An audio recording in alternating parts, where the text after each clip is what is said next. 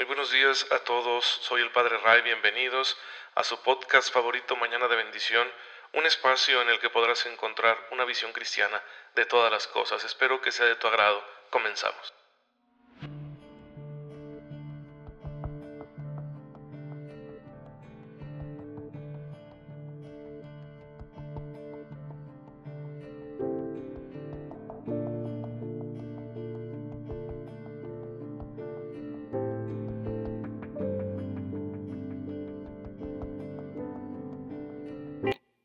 Muy buenos días, bendecido martes, espero que se encuentren muy bien todos. Gracias por escucharme en este su podcast favorito, Mañana Bendición. Soy el Padre Ray. Les envío un fuerte abrazo y un cordial saludo a todos ustedes que tienen la amabilidad de escucharme mañana con mañana para recibir este mensaje de la palabra de Dios, de la fe de la iglesia que viene a iluminar nuestro panorama, pues para que nos dispongamos a llevar una vida agradable al Padre, una vida como Cristo quiere, una vida guiada por la fuerza del Espíritu Santo. Y bueno, la iglesia nos invita a recordar hoy a los santos arcángeles, Miguel, Gabriel y Rafael. Miguel aparece en el libro de Daniel y en el libro del Apocalipsis. Eh, San Rafael Arcángel aparece en el libro de Tobías, una historia muy bonita. Y luego tenemos a San Gabriel que aparece en el Evangelio de San Lucas. Él es el que le anuncia a María que será la madre del Salvador. Cada uno de sus nombres tiene un significado de raíz hebrea, Miguel quien como Dios, Rafael es Dios es salud y Gabriel es fuerza de Dios. Y bueno, en fin, define de alguna manera su nombre la misión que tienen aquí en la tierra, a favor de los seres humanos, que si bien en la naturaleza somos inferiores a los ángeles, bueno, en el orden de la salvación, ellos son nuestros servidores, nuestros intercesores y protectores para que podamos alcanzar eh, la gracia de Dios para que podamos perseverar en nuestra conversión, en nuestro proceso de santificación. Para ello contamos con los santos arcángeles. Es bueno conocer la doctrina católica de los ángeles, porque así nos afirmamos en la verdad que pertenece a la revelación, la verdad que encontramos en las escrituras, y podemos alejarnos de prácticas supersticiosas que no nos hacen ningún bien. Así que tengamos cuidado, hermanos, que nadie nos engañe con supuestas revelaciones o con rituales a los ángeles o con cosas por el estilo que no corresponden al espíritu cristiano. Nosotros debemos estar agradecidos por contar con estos ángeles que nos ayudan. Si Cristo mismo quiso recibir el consuelo de los ángeles, pues con cuánta mayor razón también nosotros lo necesitamos. Esto sucedió en la vida del Señor después de las tentaciones, cuando logra superar ¿sí? ese ayuno y esa lucha contra Satanás, vienen los ángeles a servirlo y también en su pasión, dicen los, los evangelios, que un ángel le consolaba después de llorar amargamente ante la dureza de la misión que acababa de aceptar por obediencia al Padre y por amor a nosotros. Así que si el Señor les dio su lugar, pues ¿quiénes somos nosotros para negárselo? Hay que creer en los ángeles hay que amarlos, hay que agradecerles su servicio, hay que acogernos a su intercesión, porque todos estamos en lucha en este proceso de santificación al que Dios nos ha llamado por medio de su Hijo Jesucristo. Eso es lo que tenemos hoy como celebración litúrgica. Les invito a que si no han podido este, recibir la misa en, la transmisión o no han podido acudir a la iglesia a participar en la Eucaristía, pues eh, se le acerquen a las lecturas que corresponden al día de hoy, lo pueden ahí googlear, búsquenlo, van a encontrar las lecturas y que les ayude para una meditación sobre los santos ángeles en este día. Y bueno, hermanos, pues entrando ya en materia, recuerden que estamos viendo las ofensas contra el primer mandamiento como parte de nuestro estudio de la fe católica según el catecismo, en este tercer gran apartado que es la dimensión moral, la dimensión ética de nuestra fe. Y ya habíamos mencionado algunas ofensas contra este primer mandamiento, como la adivinación, la magia, el esoterismo, el ocultismo, incluso de manera específica ayer mencionamos a la masonería y explicamos por qué son ofensas contra Dios. Hoy vamos a ver otras tres. Vamos a ver la irreligión, el ateísmo y el agnosticismo, siguiendo la enseñanza del catecismo de la Iglesia Católica a partir del número 2118. La irreligión se refiere a esa acción de desafiar a Dios, de burlarse de Él, de tentarlo, ¿sí? de cometer sacrilegios, blasfemias o de intentar comprar sus dones. Un pecado al que le llamamos simonía por aquel episodio que tuvo San Pedro con Simón el mago en el libro de los Hechos de los Apóstoles se nos narra que quiso comprar el don del Espíritu Santo. Y por eso desde entonces el intento de comprar los dones divinos con dinero se ha llamado simonía.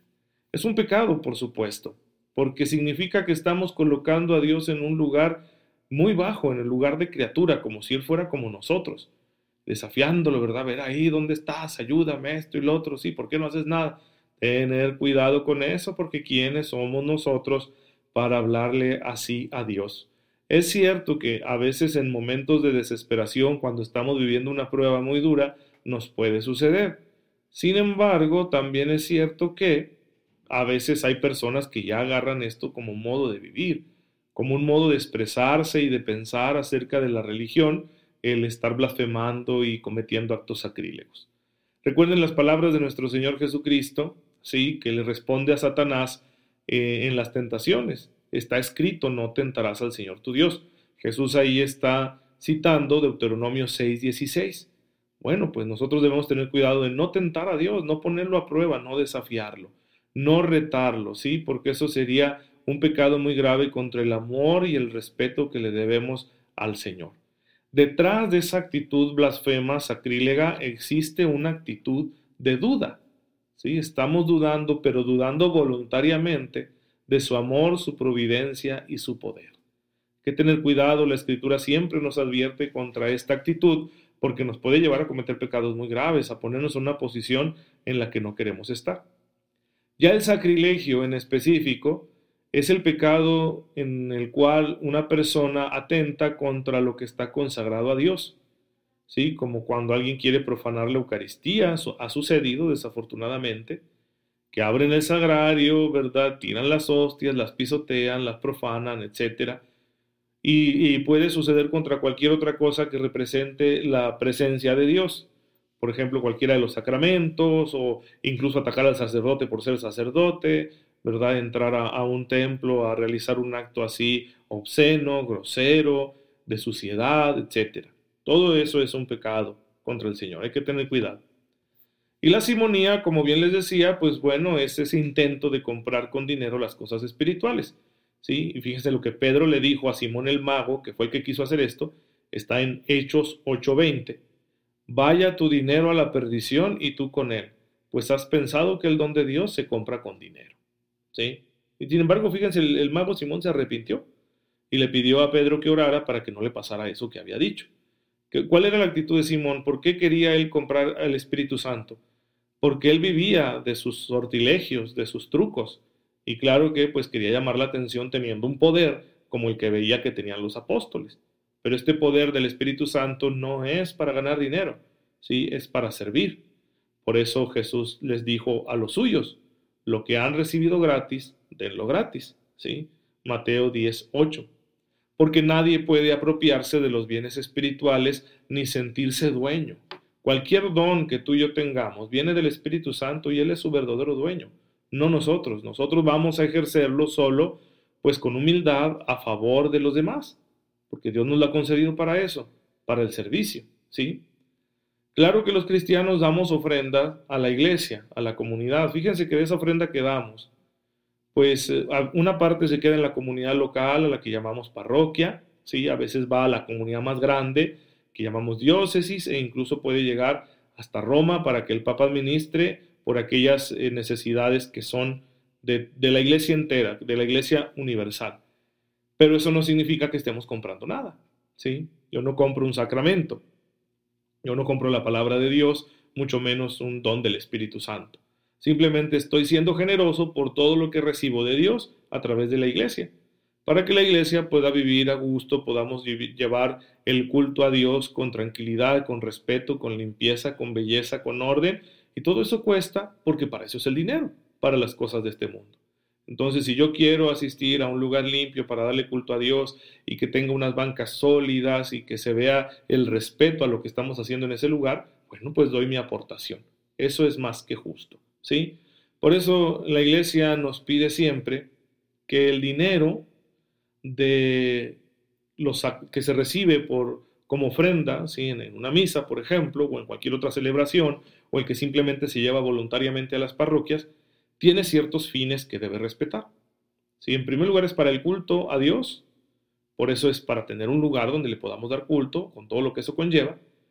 También es para las actividades apostólicas, para el sostenimiento del clero, es decir, de los sacerdotes que estamos dedicados 100% al servicio de la comunidad, de la iglesia. Y por último, para eh, los pobres. ¿sí? No es que sea la última necesidad, sino que es la que le da sentido a todo lo demás, porque pobres espirituales y materiales son el tesoro de la iglesia y hay que estar pendientes de sus necesidades. Por eso también las parroquias solicitan en ocasiones la ayuda económica de los fieles para esas iniciativas de atender a los más necesitados. Pues bien, desafiar todo eso, hermanos, querer comprar las cosas de Dios con dinero, burlarse, cometer sacrilegio, a todo eso le llamamos nosotros el pecado de irreligión. En cambio, el ateísmo es la negación de la existencia de Dios, que se puede traducir muchas veces en un materialismo práctico, afirmar que solo lo material es lo real, lo cual tiene sus implicaciones morales, porque no podemos reducir al ser humano a un ser meramente material, hay que tener cuidado con eso. De hecho, detrás del pecado de aborto muchas veces existe esa postura, ¿sí? De que somos pura materia y como esta materia está organizada muy pobremente, ¿no? La que tiene, por ejemplo, el feto, el embrión, pues entonces decimos que no puede haber una persona ahí, por lo tanto es lícito si la madre quiere deshacerse de él. Entonces muchas veces el ateísmo se traduce en ese materialismo práctico o en un relativismo moral. Porque si no hay Dios que nos garantice que hay cosas que siempre son buenas y cosas que siempre son malas, pues entonces nosotros vamos a estar cambiando de parecer, ¿no? Antes había cosas que decíamos que eran malas, ahora decimos que son buenas. Hoy hay cosas que decimos que son buenas y al rato vamos a decir que son malas. Y así el ateísmo produce, al negar a Dios, una sociedad que pierde sus valores, que pierde su sustento moral y nos convierte también, pues, en seres sin trascendencia. Porque, ¿qué es la trascendencia si Dios no existe? Si no hay otra vida, si solo existe lo material. ¿Cuál es el sentido de la vida, verdad? Solo seríamos unos animales que estamos un poquito más desarrollados, pues por puro azar, y no tendríamos ninguna responsabilidad en el mundo, porque ¿quién nos va a exigir ¿quién nos va a pedir cuentas de esta responsabilidad? En cambio, el agnosticismo no niega la existencia de Dios de manera directa, pero dice que no se le puede conocer, que no sabemos si existe, no sabemos si no existe, ¿sí? Y por lo general, el agnosticismo se utiliza para justificar la indiferencia, es decir, no, no me quiero plantear esas preguntas tan intensas sobre cuál es el sentido último de la existencia, de dónde venimos y a dónde vamos, qué, qué es la conciencia moral y por qué tengo que seguir sus, sus dictámenes, ¿sí? Entonces es una postura ciertamente a veces cómoda. Bueno, ante el ateísmo y el agnosticismo, las escrituras y la fe de la iglesia afirman que Dios puede ser conocido, incluso con la sola luz de la razón natural, ¿sí? Nosotros eh, podemos, con esta gracia de Dios, que es nuestra razón, podemos conocer algo de Dios. Claro que para conocerlo bien, para saber que es un Dios personal y que nos ama y que es providente, pues ahí sí necesitamos de la ayuda de la fe, de la revelación. Pero lo más importante aquí es ver que mantenernos en el ateísmo y en el agnosticismo es negar lo que dicen las escrituras. Y entonces ahí es donde nosotros estaríamos cometiendo un pecado, sobre todo si no somos ignorantes de la fe cristiana. Hermanos, todo esto es para que comprendamos de qué tantas maneras podemos llegar a ofender a Dios atentando contra el primer mandamiento. Claro, ya veremos los siguientes mandamientos. No, esto no es para abrumarnos con una lista enorme de pecados, sino para afinar nuestra conciencia, porque si amamos a Dios verdaderamente, pues seremos cuidadosos de no ofenderlo de ninguna manera, que para eso también Él nos ha dado su gracia por medio de Jesucristo nuestro Señor. Padre, en esta mañana te bendecimos porque iluminas nuestra mente y nuestro corazón con la luz de tu Espíritu, para que comprendamos todo aquello que no es de tu agrado, y nos das además la gracia para poder evitarlo y encaminarnos así a una vida de verdadera santidad. Te pedimos nos concedas la perseverancia final. Por Jesucristo nuestro Señor. Amén. El Señor esté con ustedes. La bendición de Dios Todopoderoso, Padre, Hijo y Espíritu Santo, descienda sobre ustedes y los acompañe siempre. Muchas gracias por estar en sintonía con su servidor. Oren por mí, yo lo hago por ustedes y nos vemos mañana si Dios lo permite.